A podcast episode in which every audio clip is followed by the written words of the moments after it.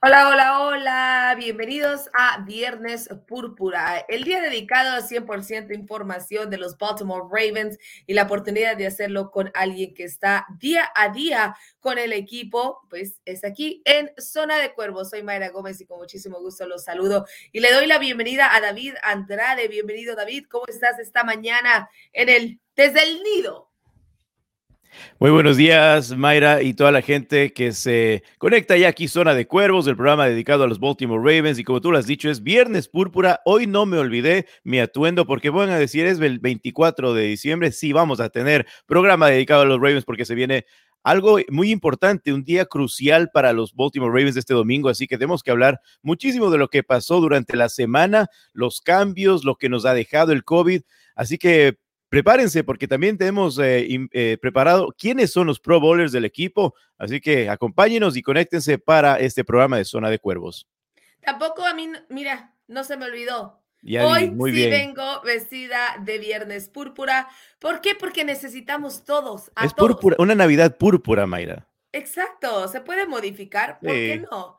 Así funcionan las cosas. Además, con tantas, con tantas modificaciones que hemos tenido en la NFL, con tantas modificaciones específicamente en los Baltimore Ravens, quien la semana pasada no estuvo Lamar Jackson y todo pinta para que tengamos un fin de semana más sin nuestro número 8 favorito, David. Pero no nos adelantemos, platiquemos de qué nos dejó ese partido ante Green Bay y los, bueno, el partido de Green Bay y los Baltimore Ravens. Claro que sí, como ustedes, si ustedes vieron el punto extra, ya les dimos un adelantito de lo que se venía este día, el día de hoy. Obviamente, era lo que pasó con el equipo, el mejor equipo, el que está mejor posicionado en la NFL. E, era un partido que todo el mundo, los críticos, las apuestas, todo daban para que Green Bay Packers literalmente eh, le, deje casi en cero puntos a los Baltimore Ravens, pero no fue así. un equipo que despertó la defensiva, que ya le vamos a hablar más adelante, de Wick Martindale, y como tú lo mencionas, Mayra, Tyler Huntley fue el jugador que estuvo presente como titular, pero no, no, el marcador se quedó en 31 a 30. Todos dirían, pues casi le ganas, pero no le ganaste al equipo de los Green Bay Packers. Y lo que nos dejó esas críticas, eh, lo que la gente piensa si estaba bien, lo que estaba mal, tú dices que no estaba bien, que el coach tenía que tomar su decisión. Yo me subí a la camioneta, al barco de John Harbaugh y pues vamos a repasar lo que pasó en ese día, Mayra, porque hasta ahora suenan, hay e-, ese ruidito, ese eco que dejó los dos puntos. Hoy es viernes, pero todavía sigue sonando aquí en Baltimore. Sí, David, sigue sonando y sigue sonando porque fue una derrota que, como bien lo dices, en los libros de apuesta era sencillo. Los Packers iban a llegar, iban a destrozar, iban a hacer lo que querían, iban a darnos hasta para Navidad, para Año Nuevo, hasta para San Valentín, pero no fue el caso. Los Baltimore Ravens se pusieron, fueron los primeros en anotar siete puntos, anotaron pues el, el por primera vez, abrieron el marcador, fueron empatados después con un acarreo de Jalen de dos yardas. Llegó nuevamente ya nuestro tan conocido Mark Andrews, un pase de Tyler Huntley de nueve yardas a nuestro a la cerrada. 14-7 nos poníamos en el segundo cuarto, faltando un minuto. Llega un pase de Aaron Rodgers a Devontae Adams para empatar el partido antes del medio tiempo. Nos fuimos 14-14 a la mitad y después llega el marcador por parte de Aaron Rodgers a Jones para 21-14 dando la vuelta al marcador. Llegó el gol de campo a The Tucker de 38 yardas, 21-17 nos poníamos en el tercer cuarto. Ya para cerrar con broche de hora, de oro, estaban las cosas intensas, estábamos solamente a unos puntitos, a unos puntitos, David, creí, creí en nuestro equipo, pero pues las cosas no sucedieron.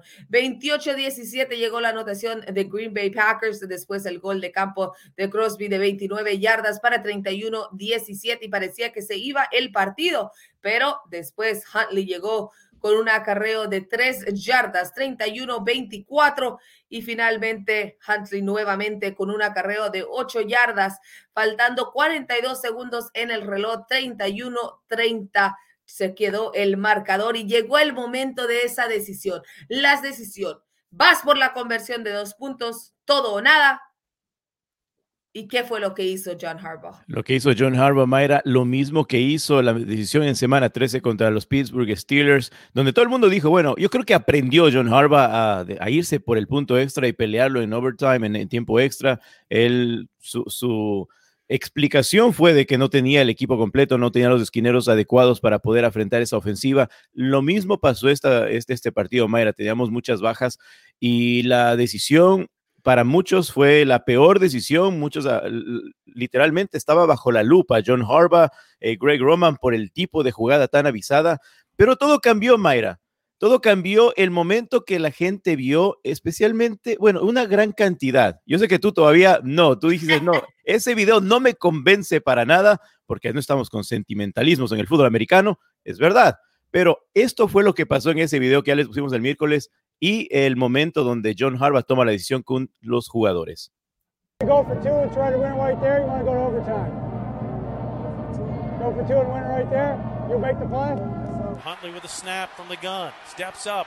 Now he'll run. He's to the five. One touchdown. Tyler Huntley. He's done it again.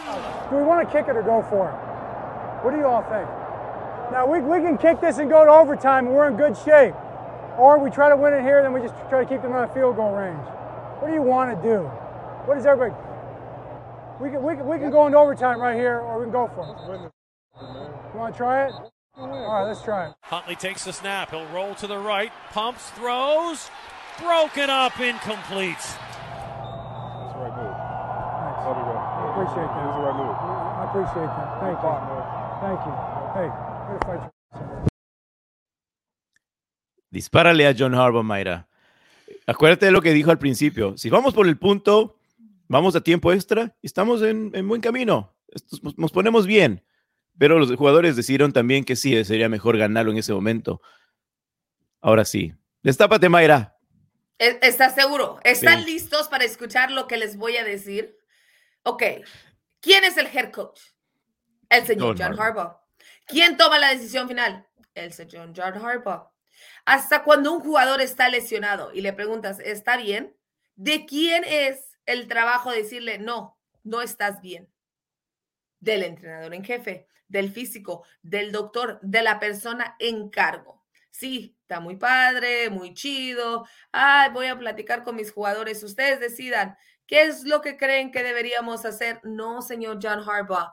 No son los jugadores los que deciden. Los jugadores deciden en un momento cuando no los, le haces la pregunta. Entonces, yo digo, ok, la última vez que sucedió, donde estaban en una situación similar, en donde dijo, ¿sabes qué es, coach? I got this.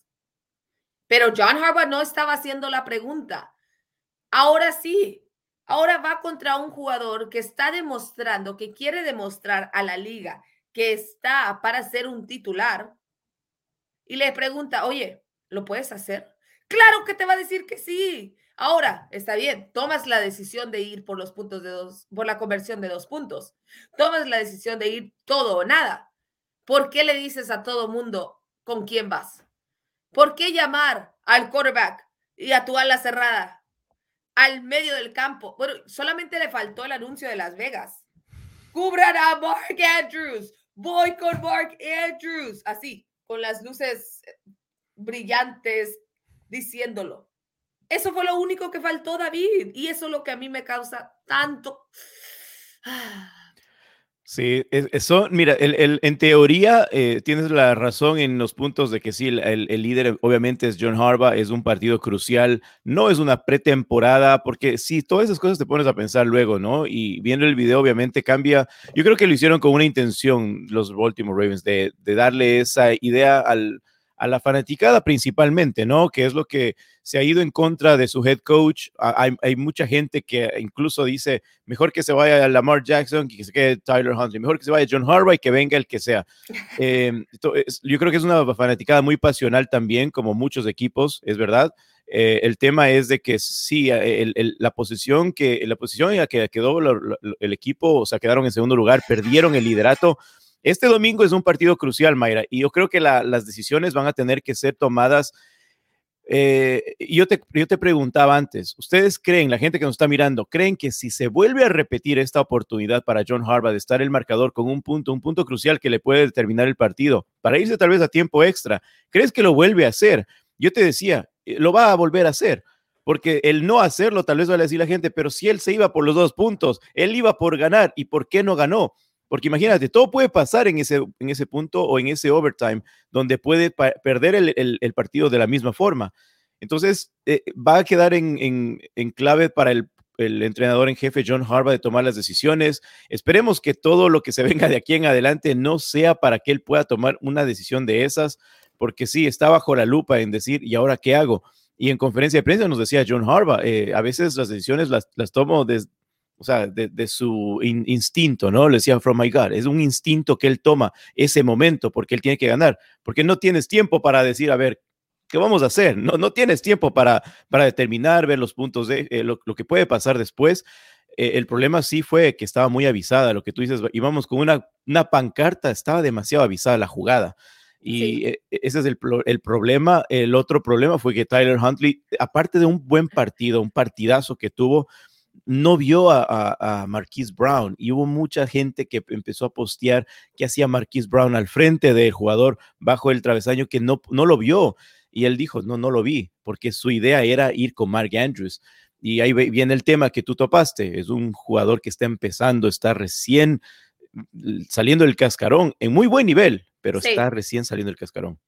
Excelente nivel lo que nos está mostrando, porque la realidad es que corrimos con mucha suerte yo digo, porque encontrar a un quarterback no seleccionado y que juegue de esta forma, se está abriendo un gran paso. Creo que él se va a mantener con Baltimore, va a continuar. Hablemos de lo positivo que nos dejó, 28 de 40 de 40 pases completos, 215 yardas y dos touchdowns, dos pases de anotación. Un gran trabajo por Huntley. Por supuesto, Mark Andrews, el que ya nos tiene acostumbrado, fueron 10 de 13 recepciones, 136 yardas y los dos touchdowns de Huntley fueron dirigidos precisamente al señor Andrews, que ahora, David, David, te aplaudo, te aplaudo, porque tú lo dijiste aquí, aquí en Zona de Cuervos al inicio de la temporada. Mark Andrews será entre los tres mejores alas cerradas de la NFL y precisamente así ha sido. Sí, el, tema es de que lo, hemos visto desde, que, desde sus inicios a, Mark Andrews, un jugador que tiene muchísimo nivel, mucho que eh, yo, yo, diría, ¿no? O sea, no, no quiero decir que está en el equipo equivocado, pero en otro tipo de ofensiva, Mark Andrews sería eh, eh, no sé, yo creo que lo más explosivo que pueda pasar, aparte de que eh, todos saben el tipo de juego, cómo empezó Lamar Jackson en sus inicios junto a Mark Andrews, el juego terrestre era la prioridad. Y de todas formas, Mark, Andrews en este momento se, se convierte ya, muchos dicen, en el mejor ala cerrada, dejándole a Todd Heap por atrás, porque el récord ya lo rompió es el, es el tight en tercer, creo que es el tercero o cuarto posición, no sé si estoy mal, en yardas recibidas en toda la liga. Y él es un tight en la franquicia, ya pasó, sobrepasó las mil yardas como un ala cerrada en la franquicia de los Baltimore Ravens, ya rompió ese récord que lo tenía Todd Heap. Y pues ahora la gente está diciendo, ¿cómo le vamos a gritar? Porque a Todd Heap le gritaban, Heap, le gritaban en el estadio, y es un buen ala cerrada, pero Mark Andrews está diciendo que Mark, eh, le dicen Money Mark, le dicen Mandrews, hay que buscar un buen apodo, Mayra, un buen sobrenombre para Mark Andrews y pasarlo a, los graderíos para que le puedan gritar a este jugador que cuando vimos, cuando le dieron el contrato, decían, qué jugoso contrato que le dieron, está dejando huella de que sí, está muy bien pagado. Tenemos un jugador que va a explotar más todavía y las yardas, bueno, quedan tres partidos más, va a dejar un récord muy difícil de sobrepasar y tres partidos muy importantes para el equipo de Baltimore, un equipo que estaba como líder de la división americana, que semana a semana decíamos, tranquilos, tranquilos, seguimos en primer lugar, tranquilos, aquí vamos, tranquilos, pero ahora llegó el momento de pánico, David. Eh, tal vez llegó el momento de pánico por la situación que está afectando a todos los equipos. Es un momento de pánico para todos. El, tema COVID sí nos pegó bastante fuerte y ese es el tema que nos tocaba por el, para topar en ese momento en, Baltimore. Eh, justo el momento, eh, mira, yo me recuerdo cuando hablábamos con Gas Edwards eh, con Marcus Peters en, durante la temporada y nos daba unos speeches, una conferencia que nos dejaba literalmente eh, a todos, ¿no? Qué bien que se siente el jugador jugando en los Baltimore Ravens, ¿no? dando mucho crédito a la franquicia. Y horas después se lesionaban y salían de la temporada. Lo mismo pasó este viernes pasado con Chris Westry, donde tuvo una buena conferencia de prensa con los medios, le preguntamos, le, le, decíamos, ¿no? ¿Qué, ¿Qué, se sentía eh, él como jugador, como un esquinero que vino al, equipo para estar en el practice squad? Tuvo una buena pretemporada y ahora venía de titular a enfrentarse a una de las mejores ofensivas de la NFL, que era eh, eh, Aaron Rodgers y, y Davante Adams. Entonces él decía que estaba muy contento porque es un movimiento muy grande en su carrera. Enfrentarse a un equipo de esta forma, que su familia lo estaba apoyando, decir, wow, vas a enfrentarte a este dúo, ¿no? Y al día siguiente da positivo con COVID. Y te preguntas, qué es lo que está pasando, ¿no? E, e, eso es lo que está afectando principalmente al, equipo, no solo a los Baltimore Ravens, pero a todos, y las, los movimientos que tienes que hacer eh, y ahorita les comparto también, porque Mayra también lo pasa lo mismo en, la costa oeste. Nos permitieron, no, nos llegaron comunicados. Apenas pasó esto el día domingo en la noche, ya nos decían que van a haber cambios. Y ustedes saben que nosotros estábamos presentes siempre en las conferencias de prensa, estábamos siempre en las prácticas pasándoles toda la información.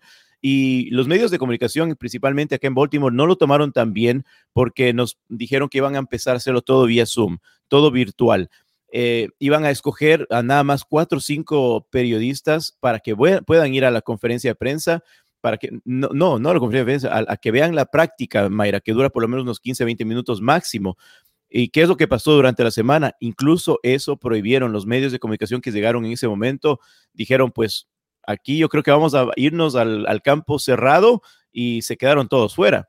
Entonces están tomando medidas muy, muy extremas. Eh, e, el problema de, la falta de jugadores, yo creo que les llegó a, los, a los, al equipo, ¿no? A su management decir, hemos perdido tantos jugadores por el tema lesión que ahora por COVID nos están afectando. Llegaron cuatro más Mayras el, día miércoles y entre esos cuatro jugadores eran uno de los referentes que yo pensaba en uno de mis favoritos eh, parando el juego terrestre, eh, Justin Marapique, y también estaba eh, Justin Houston en la lista. Entonces se, siguen añadiendo jugadores y uno dice, pues, pero ¿para qué nos indican que vayamos? Y tiene, tiene todo, como que tiene sentido, Mayra, ¿no? De que nos hagan este tipo de cambios en la, franquicia. Sí, desafortunadamente el COVID está pegando por todas partes, está afectando la NFL, ya vimos un par de modificaciones al calendario. A partir del miércoles, los Baltimore tenían 13 jugadores 13 jugadores en la lista de COVID. Es algo que son retos, ya lo decía precisamente el coordinador defensivo en la conferencia de prensa esta semana. Dice, son retos que la gente no le importa. Dice, son tus problemas, averígualo. Tú eres el entrenador, pero la realidad es que es, un gran reto para todos y específicamente cuando te pega de esta forma. La, temporada pasada, recordemos que los Ravens en una ocasión tuvieron que poner a 23 jugadores en la lista COVID en solamente un periodo de dos semanas. Entonces, en este momento las cosas están que arden porque ya estamos a 13 jugadores. 13 jugadores. Esta mañana, hasta donde tengo entendido, no dieron positivos. David, corrígeme si estoy equivocada pero son demasiadas bajas las que tiene este equipo justo cuando ya estamos al final de temporada y como decíamos, en tres, contra tres partidos muy, muy intensos. En este momento, Baltimore está empatado con Cincinnati 8-6. Están peleando el líder de la división, pero Pittsburgh está justo debajo con una marca de 7-6 y Cleveland 7-7. Entonces, estos tres partidos puede cambiar la historia de la AFC Norte. Sí, son, son cruciales, Mayra, y lo que tú acabas de decir, el, problema con, eh, con Baltimore aquí en la división es que tiene dos partidos perdidos en, su división, o sea, tiene el récord más grande de pérdida, ¿no? En la división que lo posiciona, pase lo que pase, si empatas con el equipo que está arriba, vas a quedarte por debajo, y, pues eh, lo que tú mencionaste también, son solamente 13 jugadores que están disponibles en defensiva, 13 jugadores, Mayra. Entonces, estamos ahorita literalmente viendo, ah, jugando con el reloj, jugando con el tiempo de que entre hoy y mañana, Yo creo que hasta el último van a esperar a que pasen esos dos positivos que, que estaban durante la semana, que, que, puedan llegar, que alcancen a llegar el día domingo. Y, y pues el, el, partido del domingo va a ser crucial. Pero hay otro jugador que se nos escapó, Mayra. El principal, el que todo el mundo estaba pensando, ¿qué pasa con Lamar Jackson? Gracias a Dios no estaba con COVID, pero lo de él fue diferente. Ya lo esperamos una semana, pasó toda la semana entera eh, Lamar Jackson, Mayra, no lo encontrábamos durante la semana. ¿Qué sucedió con Lamar Jackson? ¿Dónde está nuestro número 8? Porque hasta donde tengo entendido tampoco estará este fin de semana. Oh, ¿tú, crees, ¿Tú, crees, que no va a avanzar? ¿Tú crees que no alcanza? Tengo entendido que no. tengo entendido que será el segundo partido sin Lamar Jackson y voy a llorar.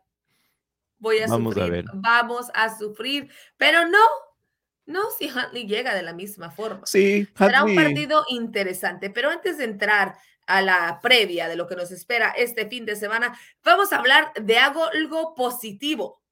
Vamos a hablar de nuestros Pro Bowlers. Claro que sí, vamos a hablar de los Pro Bowls. Antes de empezar con los Pro Bowlers, Mayra, el día de ayer, el eh, Greg Roman, porque sí le preguntamos a Greg Roman, lo primero que le preguntaron al coordinador ofensivo, ¿qué pasó con Lamar Jackson? ¿Crees que llegue? ¿Cómo se encuentra? Y eso es lo que nos dijo Greg Roman en conferencia de prensa el día de ayer. Yeah, we're taking it day to day. Not really, not sure um, of the availability at this moment. Um, but uh, yeah, I, I, think it does become a concern for any player uh, when they miss time. You know, you really want them out there working on their craft. Uh, but you know that these things happen, and you got to work through them. You know, before the Denver game, he, he missed Wednesday and Thursday. I thought he played a great game. Um, so he's got the capability to do that, and uh, we have all the confidence in him and Tyler. Él se refería al partido en Denver que él perdió también por lesión, no lesión, illness lo ponían y se perdió dos días seguidos, casi toda la semana y jugó un buen partido ante Denver. Esperamos y todo el mundo está así, haciendo eh, eh, fuerza, ¿no? Fuerza para que puedas llegar y, y, se pueda jugar. Pero sí, lo que tú mencionas, Mayra, es importante. Las buenas noticias llegan porque dicen el Pro Bowl. Si ustedes me preguntan, ¿qué es el Pro Bowl, Mayra? Es un es una elección popular, le podríamos llamar. No es una elección popular. No necesariamente popular. Porque lo, lo, votan los fanáticos. Yo le, yo Pero no solo los fanáticos. Y también no los jugadores los y los coaches. Ah, exacto. Sí, van todos. Entonces, el, el, coach puede decir, pues me cae bien Lamar Jackson y puede decir, me, me cae mal Josh Allen, que por ahí, por ahí, aunque se piquen, en Buffalo están echando fuego, chispas, lo que puedan echar en, desde Buffalo diciendo, ¿por qué no está Josh Allen? ¿Y por qué está Lamar Jackson? Entonces ahí tiene que ver muchísimo el voto popular, el voto de la gente y lo que voten los jugadores y los eh, coaches también. Porque tú lo acabas de decir, sí, tú dices que no es popular, es muy serio. Tiene que ser a, a, a lo que dice la regla, ¿no? Fíjate que debería ser muy serio, porque además esos jugadores reciben un bono por estar allí, reciben una, la, una gran oportunidad de estar presente, pero pues esperemos que no sea nada más el voto popular. Son tres votos los que se hacen, uno entre los aficionados, el que toda la gente puede votar en redes sociales, el otro con los jugadores y pues los entrenadores también tienen la oportunidad de votar, aunque no pueden votar por sus equipos mismos. Entonces, la, Lamar Jackson no podemos votar por Mark Andrews, etc. en esta ocasión, el equipo de los Baltimore contó con cinco jugadores. Ya estuvimos viendo la imagen por allí. Son cinco jugadores: el quarterback Lamar Jackson, el ala cerrada Mark Andrews, el fullback Patrick Ricard, el pateador Justin Tucker y el regresador de equipos especiales Devin Duvernay.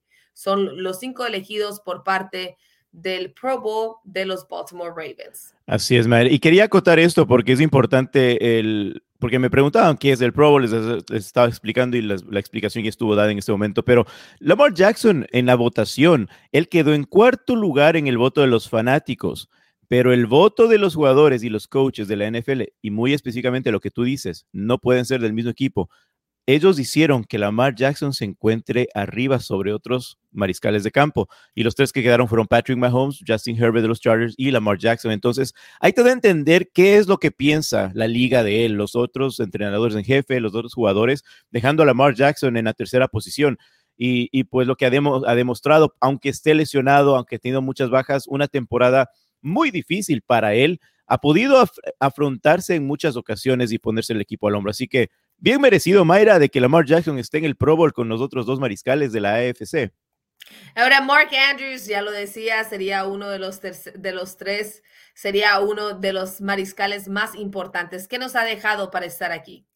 Mark Andrews, este sería su segundo eh, eh, Pro Bowl. Lo que ha dejado Mark Andrews es literalmente plasmado y lo, hablamos al principio, está entre los tres mejores alas cerradas de la liga, eh, no solo la liga rompiendo récords en la franquicia de Baltimore, está mucho más que merecido y pues yo creo que esta dupla con Lamar Jackson siendo su target principal ha hecho que estos dos jugadores pues vayan de la mano, Mayra, y puedan entre ellos dos darse el empujoncito para llegar a donde están. Exacto, gran gran, gran, grandes. Lamar Jackson, nuestro número 8, ya lo decías, es uno de los más importantes. Nuestro pateador, Justin Tucker. La quinta vez que llega al Pro Bowl, es el más, eh, el mejor pateador de la liga, el mejor de la, uno de los mejores de la historia, todavía no creo, ¿no? Porque tiene mucha carrera por delante, pero ahí está, esa imagen es de la eh, patada de 66 yardas, ¿no? Que dejó a Justin Tucker literalmente en el libro de historia, Mayra. Y de los equipos especiales también, cuéntanos, este regresador de patadas, Devin Duvernay, todo un Devin Duvernay.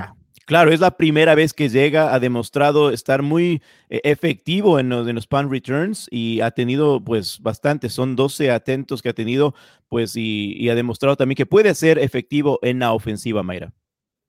Sí, y por supuesto, Ricard.